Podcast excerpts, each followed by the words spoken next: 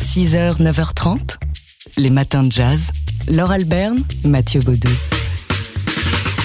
Et c'est l'heure, on est très heureux, l'heure d'accueillir Simon Chivalon, le pianiste qui sera ce soir sur la scène du Duc des Lombards pour inaugurer euh, bah, déjà la reprise, pour fêter euh, la reprise des concerts au Duc, la réouverture des clubs et inaugurer une longue série euh, de concerts aussi estivaux que gratuits et ouverts à tous. Ça commencera ce soir à 19h, mais la fête c'est tout de suite sur TSF Jazz puisque Simon Chivalon est déjà installé au piano et va jouer un morceau pour nous. Simon, c'est à vous.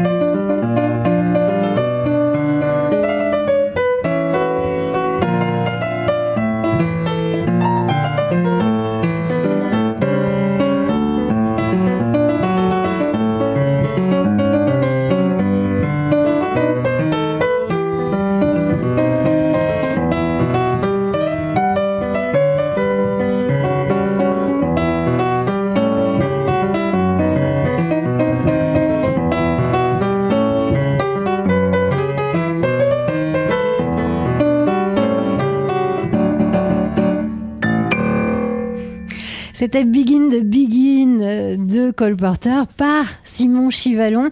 Installez-vous donc à notre micro, Simon. Merci et bonjour. Bonjour. mettez votre casque, prenez votre temps. Euh, donc Simon Chivalon en direct dans le studio de TSF Jazz pour fêter et, et laissez-moi vous dire qu'on est drôlement heureux la réouverture des clubs ce soir et en particulier du Duc des Lombards où vous serez donc euh, Simon euh, pour présenter enfin le répertoire de votre nouvel album qui est paru au mois de mars ou alors euh, parce que vous êtes annoncé en solo vous allez vous lancer sans filer dans un autre répertoire. C'est ça, c'est plutôt euh, C'est le sans prochain filer dans album répertoire. Oui, c'est ça. J'ai lu quelque part que vous aviez déjà enregistré cet album solo. Exactement, c'est ça. Alors, euh, ce concert donc est annoncé effectivement en solo. J'ai aussi entendu dire, parce qu'on a des antennes à TSF Jazz, qu'il y aurait peut-être des invités qui passeraient par là. L'idée, c'est que vous allez jouer 3 sets dès 19h. On peut aller à partir de 17h hein, au Duc des Lombards, puisque la terrasse sera ouverte et, et la fête sera grande et belle. Il va y avoir du monde euh, aussi bien de- dans le public que sur scène, je l'espère. Euh, je rappelle donc ces concerts sont euh, gratuits, ouverts à tous. Et donc, c'est vous qui essuyez les plâtres. Ça vous a manqué de ne pas jouer sur scène? Ouais, ça nous a tous manqué, je pense. Mm. Et Dans quel état vous êtes euh, justement avant de remonter sur scène après ce- toute cette période de, de disette de, de concerts? Euh, bah, J'essaie de rester calme. C'est- quand on est calme que la musique est le, la plus euh, pertinente. De calmer l'excitation, de Ouais, retrouver un la peu, scène. un peu. mm. Ouais. C'est le public qui vous a manqué le plus ou c'est le euh, la collaboration, enfin le partage sur scène avec d'autres musiciens? Euh, je pense que c'est surtout euh, l'émulation et le fait d'être euh, tout le temps en train de se renouveler, d'avoir des, des petits challenges comme ça. Mm. C'est surtout ça. Alors, euh, moi, j'avais euh, envie de vous faire parler d'art un peu, euh, Simon Chivalon, parce que euh, le jeudi, traditionnellement, dans les matins de jazz, on parle d'art, hein, ce qu'on a fait euh, entre 8h et 9h avec le rédacteur en chef du magazine D'Art L'œil. Et vous avez pour le moment sorti deux albums, le troisième, on va voir. Et pour les couvertures de ces deux albums, vous avez choisi des toiles de maîtres, pas n'importe lesquelles, de Kandinsky et Paul Klee pour euh, le dernier album. Qu'est-ce que c'est votre rapport à l'art et à la peinture? Euh, bah déjà en fait je voudrais euh, je suis pas du tout un spécialiste de peinture pour pas passer pour un imposteur mais euh, quand il a fallu choisir en, objet en, repère visuel pour les couvertures ça s'est un peu ça s'est un peu manifesté comme ça naturellement parce que je trouvais ça bien de prendre quelque chose d'abstrait et pas quelque chose de trop figuratif et du coup je trouvais que ça collait bien avec euh, juste l'image que j'avais de la musique euh, sur l'ensemble du disque Et le, le lien entre euh, la, la peinture et, et votre musique, il, il existe il est, Enfin, vous, vous, vous pouvez y mettre des mots dessus ou alors c'est... c'est- justement parce que je peux pas mettre de mots Ouais, que je trouvais ça. ça, chouette de choisir des peintures Parce qu'en même temps, ce- cette toile de Paul Euh, donc ce, ce- qui est euh, sur fond bleu, Mhm. avec euh, des dessins, des étoiles en Ouais, l'occurrence, hein, en noir, ça va bien avec votre musique. On sent qu'il y a une connexion Ah naturelle. bah attends, je trouvais aussi, donc c'est ça qui a vraiment motivé le choix du tableau. C'est- pas par hasard. Vous auriez pu choisir une photo de vous, comme le font la plupart des jazzmen. Ouais, mais j'avais envie de faire quelque chose d'un peu plus euh, original. euh. Bon, en tout cas, c'est c'est très réussi. Donc, euh, cet album qui s'intitule Blue Light, et c'est peut-être pour ça aussi que la toile Aussi, de ouais. Paul Klee est bleue, euh, est sorti au mois de mars sur euh, le label euh, participatif Jazz and People. Vous l'avez enregistré en trio. Alors, on les cite parce qu'on les entend sous nos voix avec Nicolas Moreau à la contrebasse et Antoine Paganotti à la batterie. Ce soir, donc, vous serez sur la scène du Duc des Lombards, annoncé en solo. Mais peut-être qu'il y aura des copains. Avec des invités. On le saura ça On peut le savoir les- les Euh, invités je vais déjà, garder le secret. Ah, ah. Donc rendez-vous à 19h pour en savoir davantage. On vous rappelle que la terrasse est ouverte à partir de 17h. Le Duc des Lombards, c'est rue des Lombards à Paris. Allez-y. Euh, nous, on y sera. euh, on sera nombreux pour fêter la réouverture du club. Et, et donc, on rappelle euh, aussi que vous lancez, c'est c'est une belle tâche, euh, Simon. Vous lancez une série de concerts estivaux gratuits. On entendra Franck Amsalem qui sera euh, sur la scène du Duc demain et après-demain. Et puis, euh, ça continuera euh, ensuite euh, pendant toute la durée du mois de juin et du mois de juillet avec, euh, alors pêle-mêle, si j'ose m'exprimer ainsi, Géraud Portal, euh, Fred Nardin. Vous, vous retournerez hein, au Duc Le 24 juin. Simon, Ouais. voilà, le 24 juin. Euh, on entendra aussi euh, Laurent Courtaliac ou encore euh, la chanteuse Samara Joy qu'on a entendue ce matin dans les matins de jazz. Et comme ça, la, la boucle se boucle. Merci beaucoup, Simon Merci à vous. Merci. Merci d'être venu jouer euh, au saut du lit pour nous ce matin et euh, pour tous les auditeurs qui ne pourront pas être euh, au Duc ce soir. ben, je les renvoie déjà à une session live euh, que, que vous étiez venu euh, euh, donner dans le studio de TSF Jazz et puis bien sûr à votre album Light Blue. 6h, 9h30, les matins de jazz. Laure Alberne, Mathieu Baudou.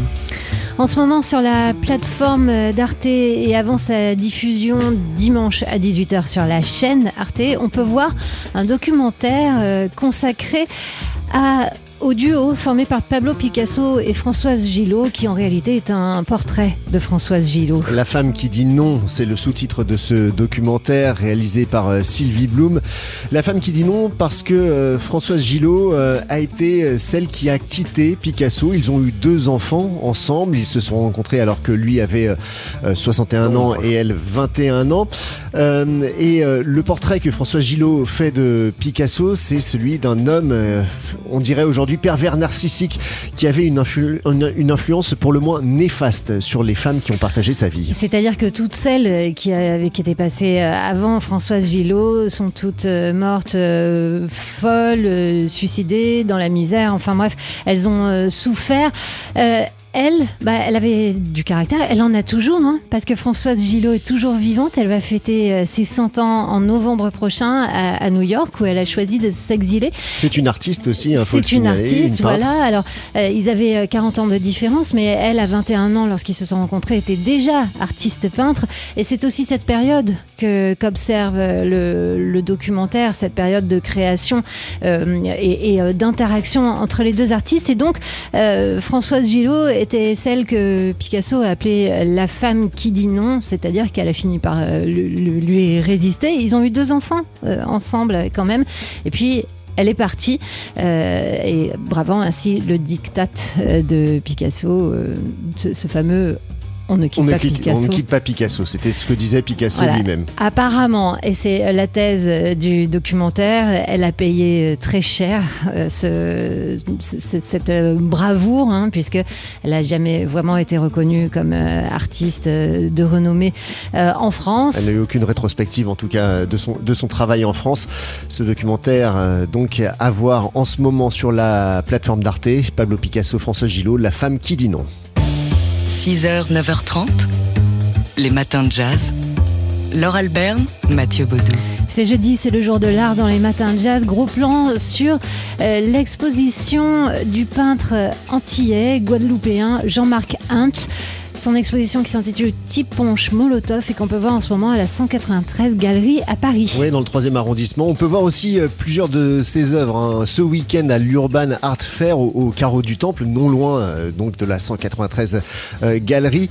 Jean-Marc Hunt qui présente son, son œuvre comme une, un dialogue entre abstraction et figuration pour traduire bah, la culture antillaise et guadeloupéenne en, en l'occurrence, l'histoire complexe des Antilles qui a façonné une pensée contemporaine directement héritée de l'abolition de l'esclavage.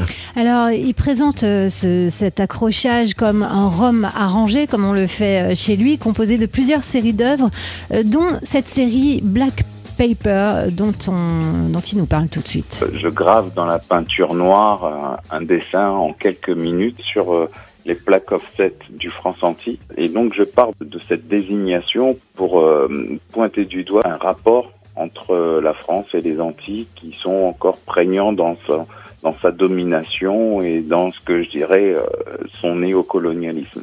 Donc euh, ce sont des figures qui ont une dimension très paternaliste, très infantilisante, mais qui euh, sont très très dures de par leur gros titres et par ce qu'ils représentent. Je crée en fait des, des échanges qui sont complètement subversifs et qui ont en tout cas agissent sur euh, l'identité guadeloupéenne et antillaise.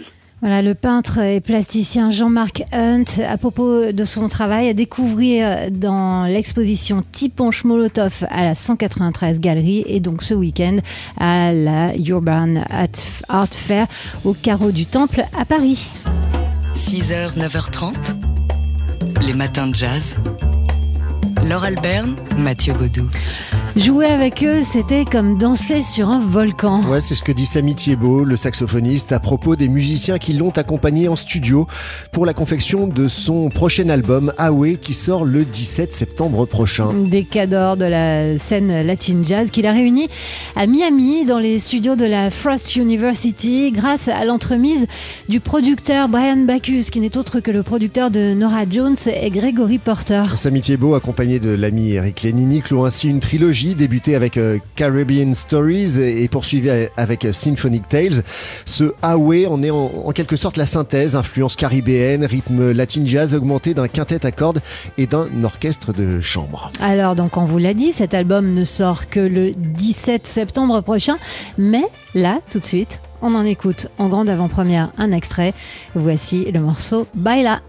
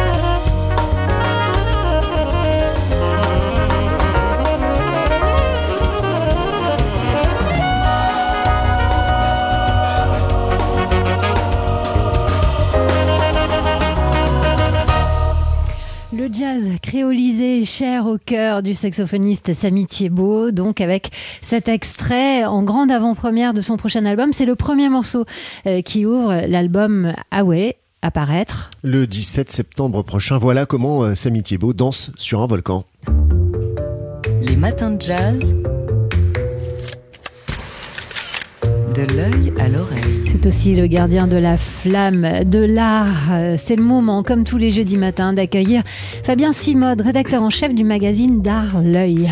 Alors cela se passe il y a un an, le 7 juin 2020. La cité portuaire de Bristol, au sud-ouest de l'Angleterre, est gagnée par la fièvre des déboulonneurs. Ce jour-là, des manifestants contre le racisme renversent une statue en bronze de son piédestal. Ils la piétinent, la recouvrent de peinture rouge et la font rouler dans les rues jusqu'au port. Là, la statue est jetée à l'eau devant la foule en liesse. Cette statue est celle d'Edward Colston, bienfaiteur de Bristol au XVIIe siècle. Colston a utilisé sa fortune pour développer des écoles, des hospices, des hôpitaux, des églises. À sa mort, le philanthrope a même légué l'équivalent de 16 millions de livres actuels à une œuvre caritative. Problème aujourd'hui, sa fortune provient du commerce triangulaire. Colston s'est enrichi par la traite négrière, envoyant des dizaines de milliers d'esclaves en Amérique. On parle aujourd'hui de plus de 84 000 Africains, dont 19 000 sont morts en traversant l'Atlantique.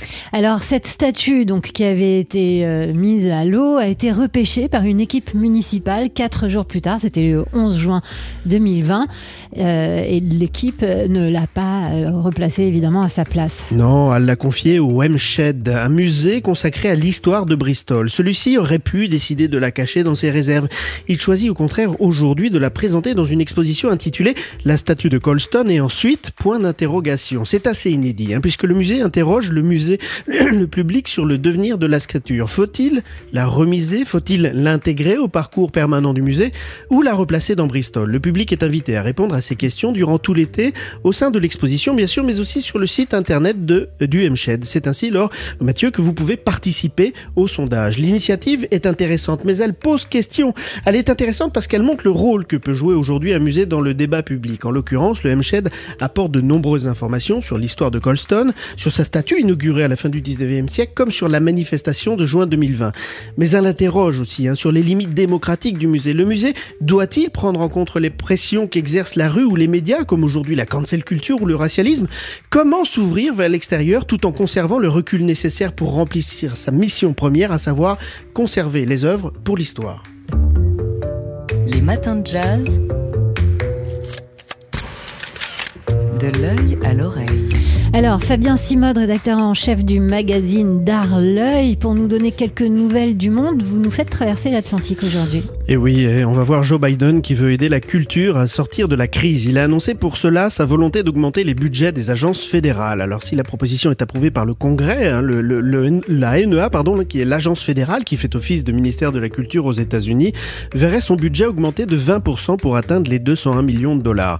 C'est une bonne nouvelle qu'il faut tout de même relativiser si on compare ces 201 millions aux 3,8 milliards d'euros du budget du ministère de la Culture en France. Surtout, euh, le secteur culturel américain qui vit sans aide publique, hein, rappelons-le, a particulièrement souffert avec la Covid. On estime sa perte à plus de 16 milliards de dollars.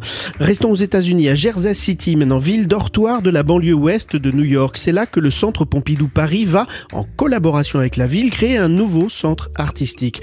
Euh, le musée parisien mettra à disposition de Jersey City son savoir-faire, mais aussi ses œuvres, moyennant finance, bien sûr. Le futur centre d'art devrait ouvrir en 2024. Et euh, il y a un endroit qui va rouvrir aussi, c'est là que vous voulez euh, nous emmener ah bah ce week-end, c'est euh, l'hôtel bah, de la Marine à, plein Paris. milieu de Paris, bah exactement, place de la Concorde, l'hôtel de la Marine, magnifique bâtiment du 18e siècle qui a été construit pour Louis XV par l'architecte de Louis XV, qui fut l'ancien garde du meuble royal, qui est devenu l'hôtel, l'état-major de la Marine nationale. C'est pour ça que vous ne l'avez jamais visité. Et après quatre ans de travaux, il a, euh, travaux, il a retrouvé ses décors, un nouveau parcours, c'est ouvert sur la ville. C'est vraiment l'événement euh, à voir ce week-end ou même après, mais surtout à ne pas louper. L'hôtel de la Marine, place de la Concorde. Fabien Simode, heureux rédacteur en chef du très beau magazine d'Art L'œil, dont le nouveau numéro vient de sortir. Vous le trouvez chez votre euh, bon kiosquier. Les matins de jazz.